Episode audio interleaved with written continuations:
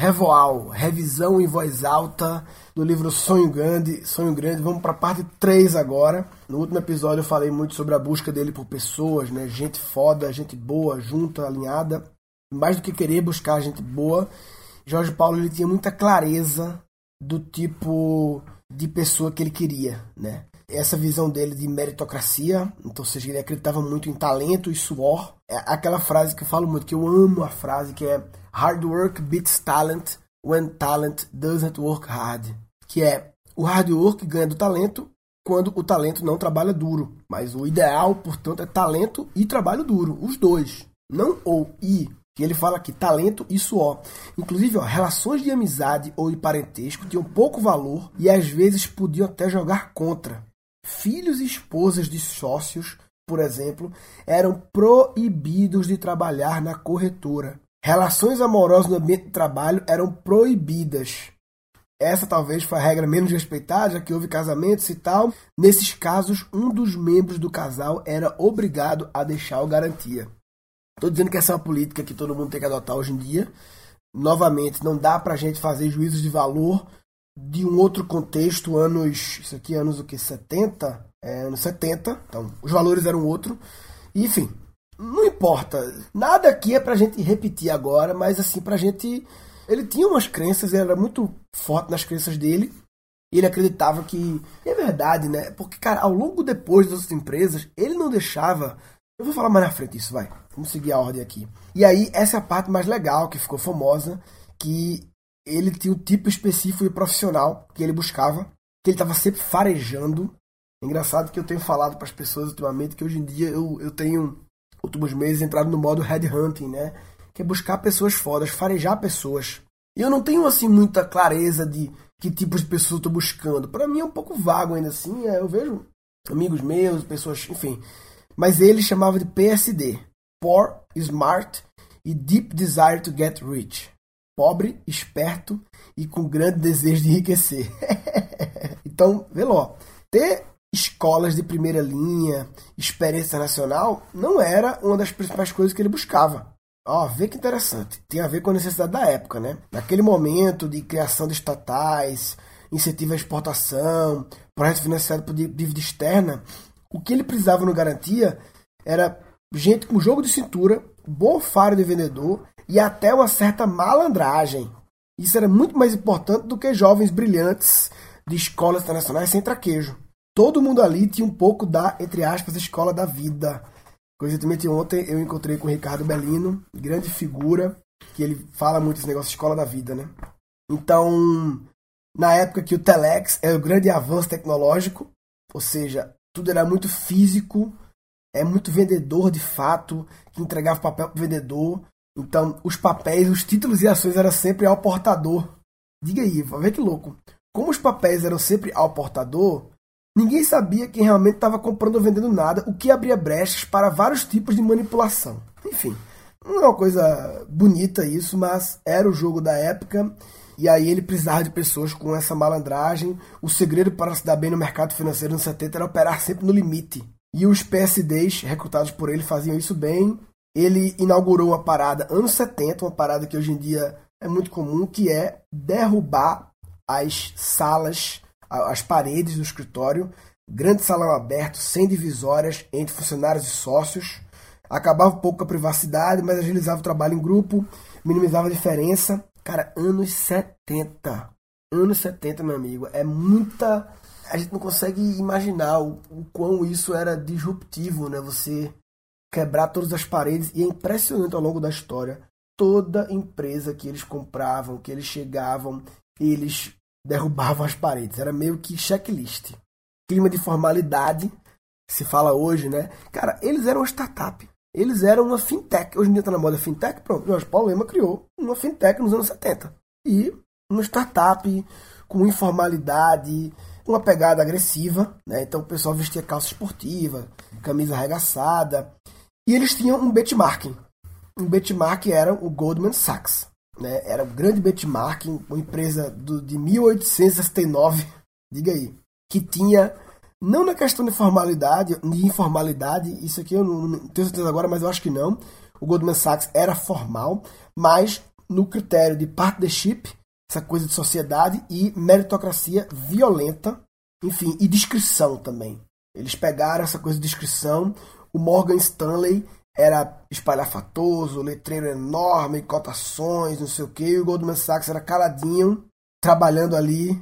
Não há nenhuma indicação do Goldman Sachs, exceto jovens homens e mulheres bem vestidos. O Goldman Sachs tinha essa formalidade, mas meritocracia como valor central, pouca aparição pública, era o estilo deles.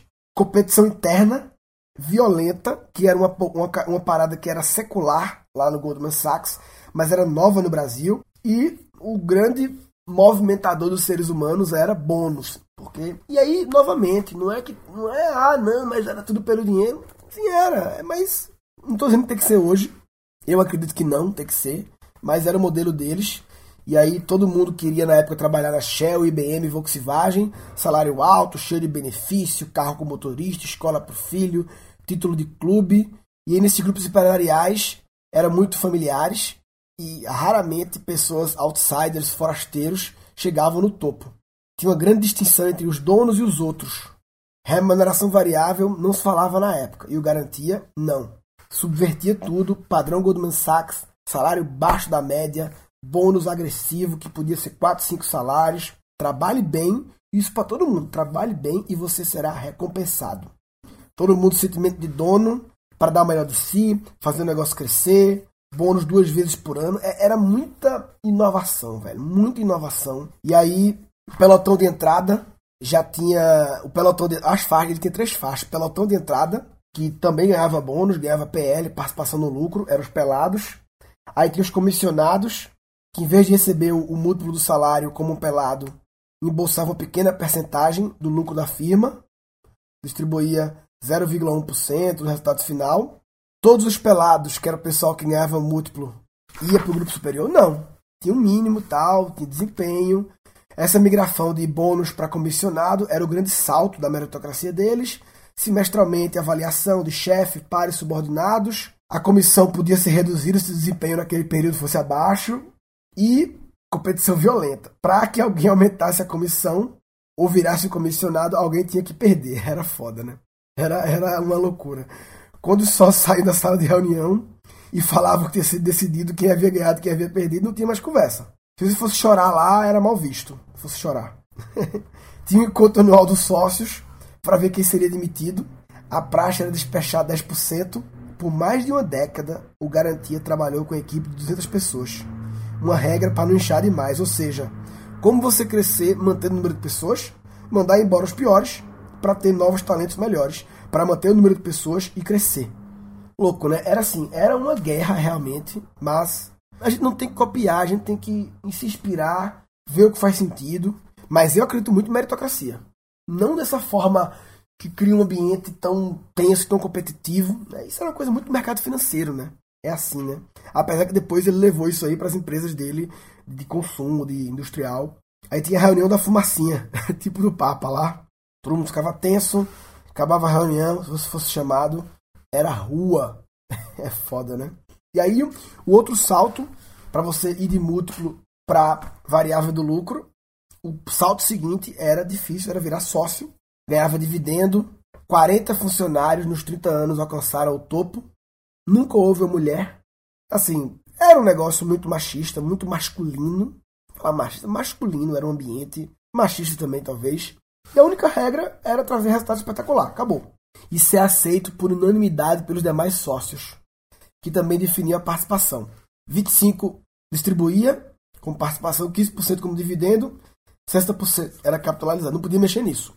Guardava para capitalizar. E esse modelo de remuneração ele era agressivo não em relação às empresas normais, mas também a outros mercados financeiros. Tinha, tinha a Multiplique, que era meio que uma concorrente corretora, que era meio que modelo garantia, cresceu pra caralho e tal. Era o maior rival de Jorge Paulino do Garantia. Tinha um patrimônio violento e tal. Mas qual era o lance? O Multiplique tinha um sócio estrangeiro, que era o Bank of London, que tinha metade da participação. E aí, se eles distribuíssem ações entre funcionários, ia desequilibrar a balança. Então eles pagavam salários mais altos, distribuía bônus, mas não dava para oferecer sociedade. Então era a parada que o Jorge Paulino acreditava que fudia tudo esse modelo. Tinha que ter controle total para poder ter o esquema de partnership, sociedade. Não dava para virar sócio lá no Multiplique, né? E tem um detalhe também, né? Que quando o cara virava sócio, ele tinha que pagar a sociedade. E aí 70% dos ganhos do novo sócio eram alocados para pagar as ações durante dois, três anos. 1% em ação era 600 mil doleta para o cara batendo em participação. Ou seja, o cara para virar sócio tinha que acreditar no crescimento daquilo, porque basicamente todo o extra que ele vai ganhar vai ser para pagar a sociedade da própria empresa. E apenas 30% do variável o cara embolsava. Aí beleza, tem aqui o lista de valores, ele tem uma carta de valores, documento do garantia, os valores, Cara, eu vou. São aqui. Tem 20 tópicos aqui, frases, mas eu vou falar assim as mais importantes. Gente boa, treinar gente boa e manter gente boa, remuneração agressiva, avaliar sempre. Função do chefe é escolher pessoas melhores do que eles. A liderança é exercida pelo exemplo, pelos detalhes. É legal debater, mas no final tem que ter um responsável, alguém que toma a decisão. O bom senso é importante, simplicidade, melhoria contínua, reduzir custos, copiar as coisas, os benchmarks gringos, educação contínua, só aparecer nas notícias com objetivos, foco, foco, foco no essencial, comunicação, transparência, retaguarda é importante, ética total. Demora-se muito para construir uma reputação, mas desaparece rapidamente. Para chegar no pote de ouro, tem que percorrer todo o arco-íris, mas tem que ter lucro no caminho para o pote de ouro e sonho grande. E essa coisa que ele fazia de do cara passar dois, três anos tendo que pagar com o próprio dinheiro, né? Era uma forma de reter talento e evitar que eles deixassem o banco antes de receber integralmente sua participação. Era um péssimo negócio, né? E aí, para ter um clima de austeridade, para dar o exemplo que ele pregava, ele sempre foi muito simples. Não tinha secretária particular, tinha um grupo de funcionários que atendia todos os sócios não tinha relógio de grife, não tinha carrão, era realmente tudo bem simples, porque eram os valores dele e ele era o walk the talk, né? É, tem um capítulo aqui que é missão dada e missão cumprida, que isso é também é muito a pegada deles lá de ownership, né? Eles tinham uma pegada, assim como o Goldman Sachs, que era, meu amigo, é para dedicar sua vida ao trabalho. era loucura, era era um negócio louco assim, era tinha que estar obcecado, ser fanático, como ele falou, pela parada com o ambiente aberto, todo mundo fiscalizava todo mundo. Olha que loucura. Rolava uns bullying. Costumava-se bater palmas para quem levantava mais cedo para ir para o trabalho. E aí rolava uma pergunta irônica. Tá fazendo meu período hoje? o cara saía de 6, 7 da noite. Tá fazendo meu período hoje? Ou seja, era um esquema que não servia para qualquer pessoa. Não era para qualquer pessoa. Teve um cara que abandonou no primeiro dia. Saiu pro almoço e nunca mais voltou assustado. Não era para todo mundo. O bordão missão dada, missão cumprida, sempre fez sentido. O negócio lá era muito assim, ownership, né? Eles tinham lá já a, a malícia de detectar quem ia aguentar o tranco. Era tranco mesmo, não era para todo mundo o trampo deles, era para poucos e acabou. Aí eles tinham umas técnicas de entrevista, mandar o cara abrir a janela da sala, só que a janela era travada, para ver qual era a reação do cara. Teve gente que lenda que o cara arremessou a cadeira.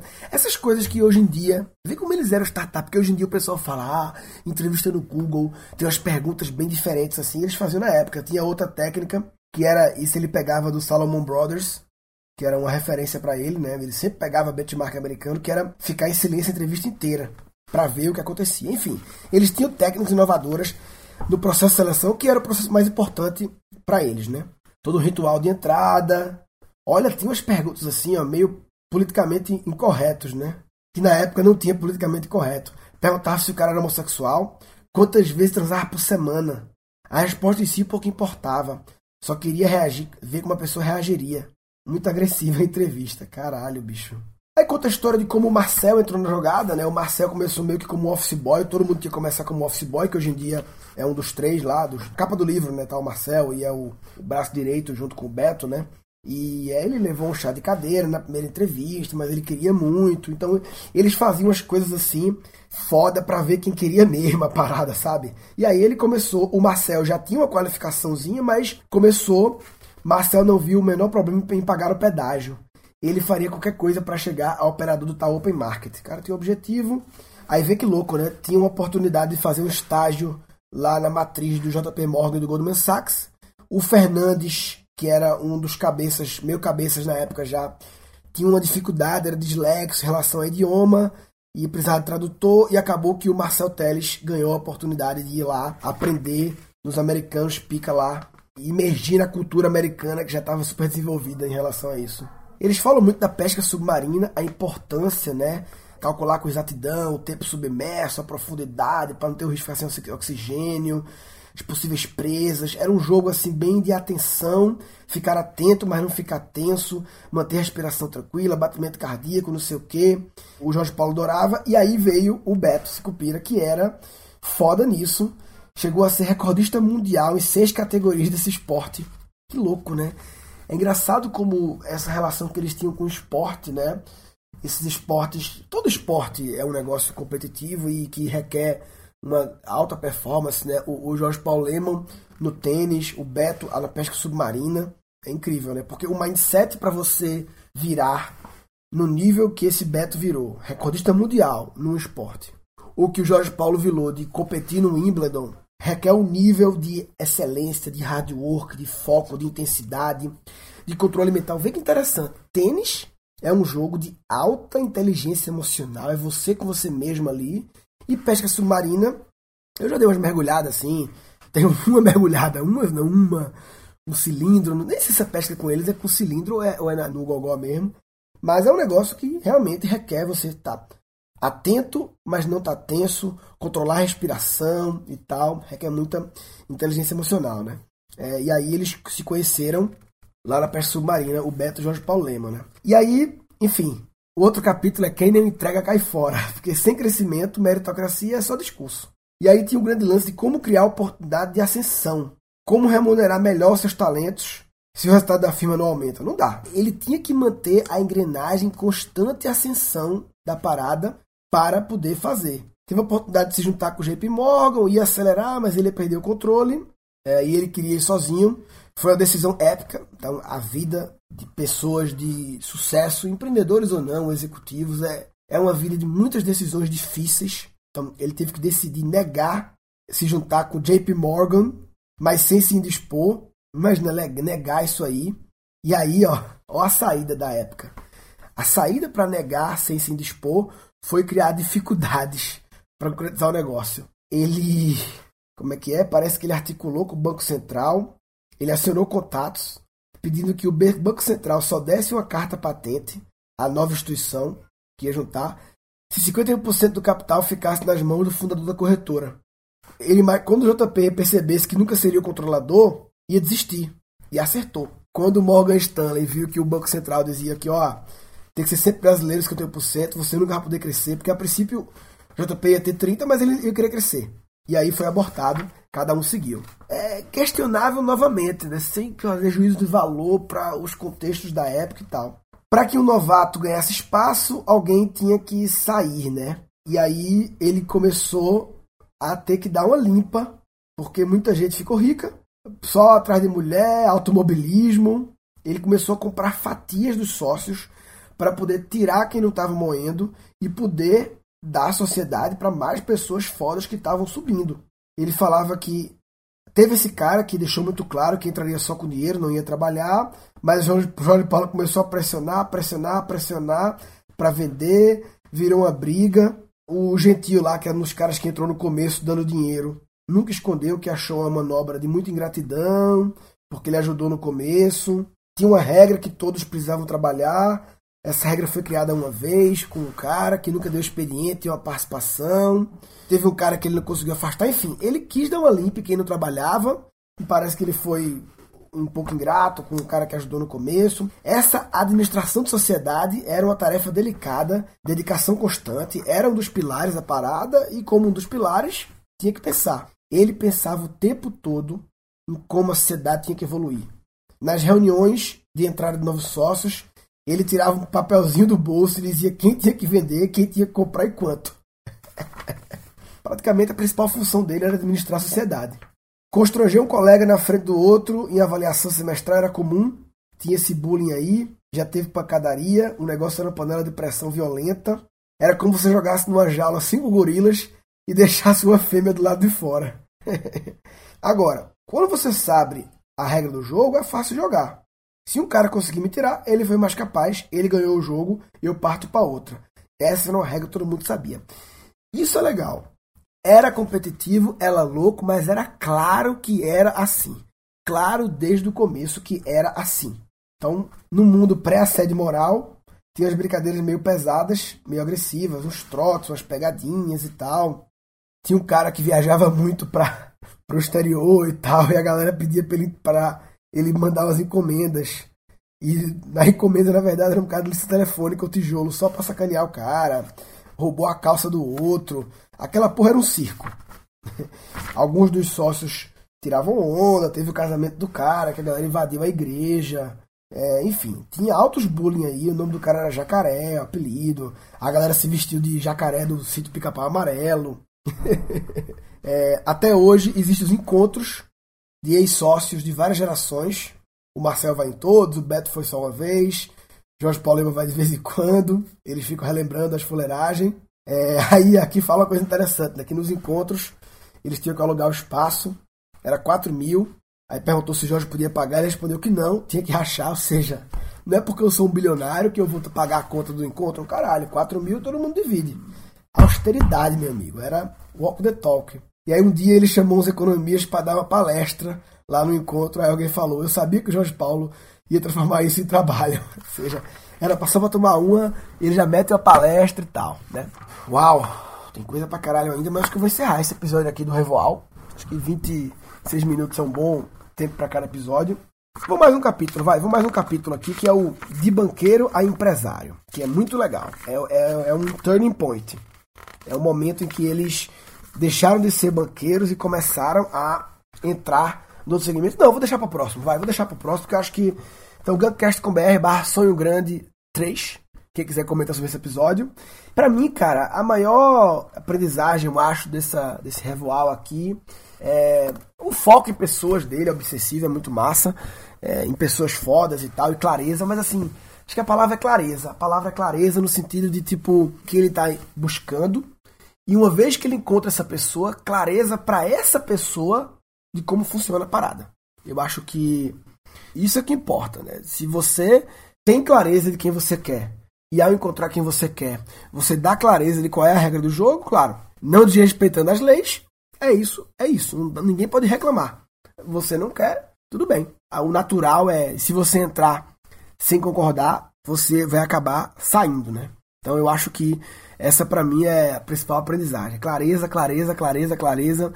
Eu bato isso muito no meu curso de criatividade. Clareza, inclusive, é o último bloqueio do meu curso.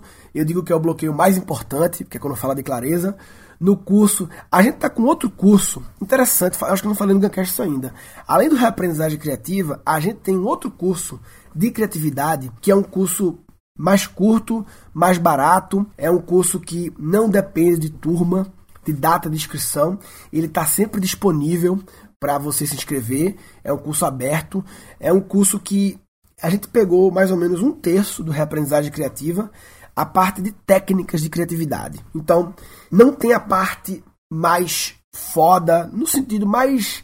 parte de mindset, a parte de mentalidade, que é a parte mais assim, chacoalha a cabeça das pessoas. Eu diria isso. Não é que ela é melhor ou pior. Ela é a parte que mais chacoalha a cabeça das pessoas, que são os nove bloqueios, a criatividade e tal, os nove, as nove grandes masterclasses. E é por isso que o reaprendizagem, eu acredito que ele tem que ser no formato de turma. Não pode ser, ah, eu vou comprar aqui, porque eu acho que tudo que envolve mudança de mentalidade, chacoalhar a cabeça, é legal que seja feito em grupo, todo mundo junto, na pegada, porque aí rola essa ajuda grupal, todo mundo passando pelo mesmo processo, entendeu? Já o de técnicas é bem ferramental. É tipo assim, você já é criativo, se sente criativo, tem uma mente aberta, mas você nunca estudou técnicas de criatividade, métodos um método. Fazer com método ou sem método muda tudo. Você pode ter uma mente super aberta, uma mente viajada, uma mente criativa, uma mente inventiva, mirabolante, mas o teu desempenho em, em fazer acontecer aquelas ideias, em executar e também em gerar mais ideias, pode ser 5 é, ou 10 se você usa ou não métodos, processos. Parece estranho, né? falar de criatividade e de métodos parece que é conflitante, mas não é. Os processos ajudam a poupar energia, a otimizar e as técnicas elas podem ser modificadas. Então, o meu, as, as técnicas que tem no curso de técnicas e que também tem no RC são técnicas que quase todas eu mudei. Eu peguei técnicas clássicas de criatividade. Eu lembrei disso porque o curso de técnicas ele tem quatro grandes módulos: input, processamento, output e clareza. Você falei em clareza, né? Input são técnicas de olhar criativo, como zoom out, armazenamento de inputs, uso de post-it, como armazenar as referências. Processamento é o core, a evolução do brainstorming, que é o brainwrite, técnica da Vinci, técnica sétimo chapéu, advogada do anjo, técnica passe nossa. Aí são técnicas de processar os inputs, né? Eu, tenho, eu falo que é pensamento restritivo, pensamento abstrato, pensamento construtivo, pensamento divergente, pensamento. nem lembro mais quais são as seis decorado aqui. E tem output, que é para execução, para convergir as ideias, tem a BWA, que é tomada de decisão, Lean Startup de execução, e clareza, que é a técnica BCPS e 5PQS, que são de como ter clareza do problema para não resolver o problema errado, porque aí não, adianta nada, né? Criatividade, problema errado. Então, quem tem vontade de fazer um curso meu, mas nunca conseguiu entrar no RC, ou porque a inscrição é, acabou rápido, ou porque o valor não estava é, acessível para você no momento, ou porque foi a turma abriu no momento que não era bom para você, recomendo o curso de técnicas, porque o valor do curso de técnicas você sempre vai poder usar ele como desconto depois para o RC já que o Técnicas está dentro do RC. Então, é uma forma de você não depender de data e entrar no nosso universo, ver o curso da gente, por aí vai. Beleza? Então é isso aí. É, galera, resumindo, se você não tem clareza do que você quer e não dá clareza do que tem que ser feito, você está de brincadeira na tomateira. Ah, tá brincadeira na tomateira. Tá de brincadeira na tomateira. Ah. Nesse episódio foram capturados cinco insights. Hard work beats talent when talent doesn't work hard. Que é o hard work ganha do talento quando o talento não trabalha duro. Mas o ideal, portanto, é talento e trabalho duro. Os dois. Não ou e. Função do chefe é escolher pessoas melhores do que eles. Foco, foco, foco no essencial. Demora-se muito para construir uma reputação, mas desaparece rapidamente. Tem que percorrer todo o arco-íris, mas tem que ter lucro no caminho para o pote de ouro. Falou, papai.